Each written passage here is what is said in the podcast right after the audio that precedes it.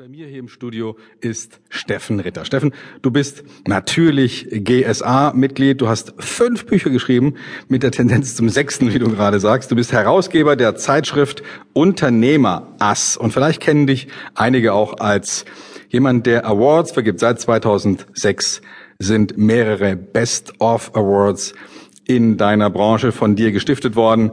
Und äh, du bist natürlich der Gründer und Chef des Instituts Ritter in Sangerhausen. Herzlich willkommen hier im Studio, Steffen Ritter. Hallo Stefan, grüß dich.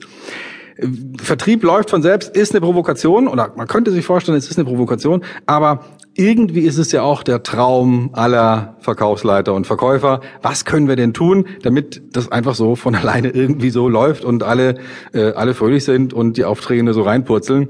Äh, was heißt es denn jetzt genau, Vertrieb läuft von alleine?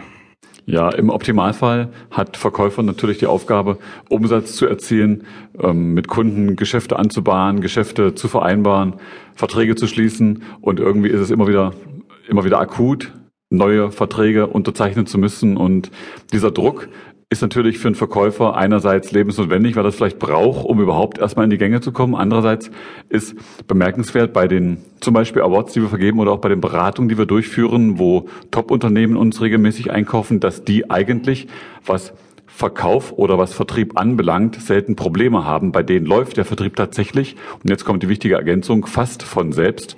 Und dieses Vertrieb läuft fast von selbst, kann eigentlich jeder Verkäufer, wenn er ein paar Dinge bedenkt, für sich mehr und mehr erreichen. Das ist ähm, eine, eine Sache, die, die so unmöglich klingt und wo man skeptisch vorab ist, aber wenn man es begonnen hat, systematisch für seine Unternehmung oder was für seinen Vertrieb umzusetzen, klappt das schon. Und wir schauen uns ja heute gemeinsam an, Stefan, wie das geht. Ja, da bin ich gespannt. Also Systematik habe ich jetzt gehört. Das heißt, die, ein Teil des Geheimnisses ist es, sich ein System überlegt zu haben, einen Mechanismus, eine bestimmte Vorgehensweise, damit der Verkauf, der Vertrieb von alleine läuft. Ja, das beginnt mit Klarheit. Und System ist ja Klarheit. Und die, die allererste Frage, die jeder Verkäufer, die jeder Unternehmer sich zu stellen hat, ist, mit welchen Kunden möchte ich überhaupt zusammenarbeiten? Weil wenn ich von selbst laufenden Vertrieb benötige, wenn ich sage, das wäre für mich eine schöne Sache, wenn der Druck nicht mehr da wäre, immer wieder neue Kunden zu gewinnen, weil das irgendwie sicherlich nicht mit einem Perpetuum mobile, aber irgendwie schon in sich schlüssig funktioniert, dann setzt das voraus, ich brauche erstmal die Kunden, die ich haben möchte. Die muss ich vordefinieren. Sprich, strategische Klarheit ist der Beginn von allem. Welchem Kundenkreis will ich präsent sein? Welchen Kunden sollen überhaupt zu mir kommen? Erst wenn das seitens der Verkäufer oder der Unternehmer so klar wie nur möglich geklärt ist, beginnt das Ganze.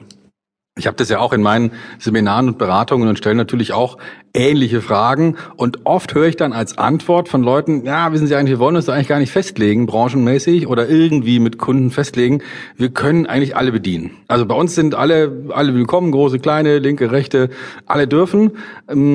Und wir möchten uns da eigentlich gar nicht irgendwie jetzt sozusagen einzelne Kunden wegschneiden, weil das könnte ja sich schlecht auswirken. Ja. Das ist ja Quatsch, ne? Aber, aber nach welchen Kriterien kann man jetzt sinnvollerweise sozusagen unterscheiden? Also was sind gute Kriterien, um, um eine Entscheidung zu treffen. Also jeder weiß, ich kann nicht alle Kunden glücklich machen. Das, das geht einfach nicht.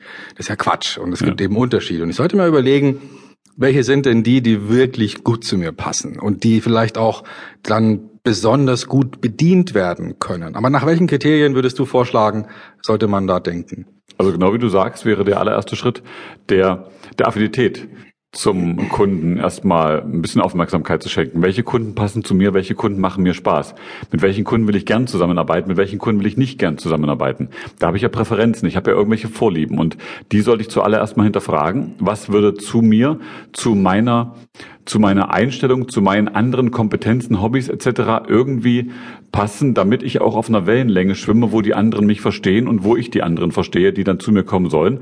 Das wäre das Wichtigste. Aber diese Affinität ist nur der Einstieg. Jetzt kommt es natürlich darauf an, dass die Kunden, die ich da jetzt auswähle, natürlich auch gnadenlos ertraglos sein könnten. Die passen zwar zu mir, bringen aber nichts. Oder die Kunden, die ich mir da auswähle, sind in der von mir abgereisten Region oder meinem Gebiet, was ich da so definiere für meine Arbeit, gar nicht erreichbar oder nur in ungenügender Anzahl vorhanden. Heißt, ich brauche die Affinität, ich brauche den Ertrag meiner Kunden im Blick und ich brauche die Erreichbarkeit, sprich Quantität der Kunden im Blick. Und wenn das dreies passt, wenn ich also in dieser dreierlei Richtung meine Strategie durchdenke oder ausfeile,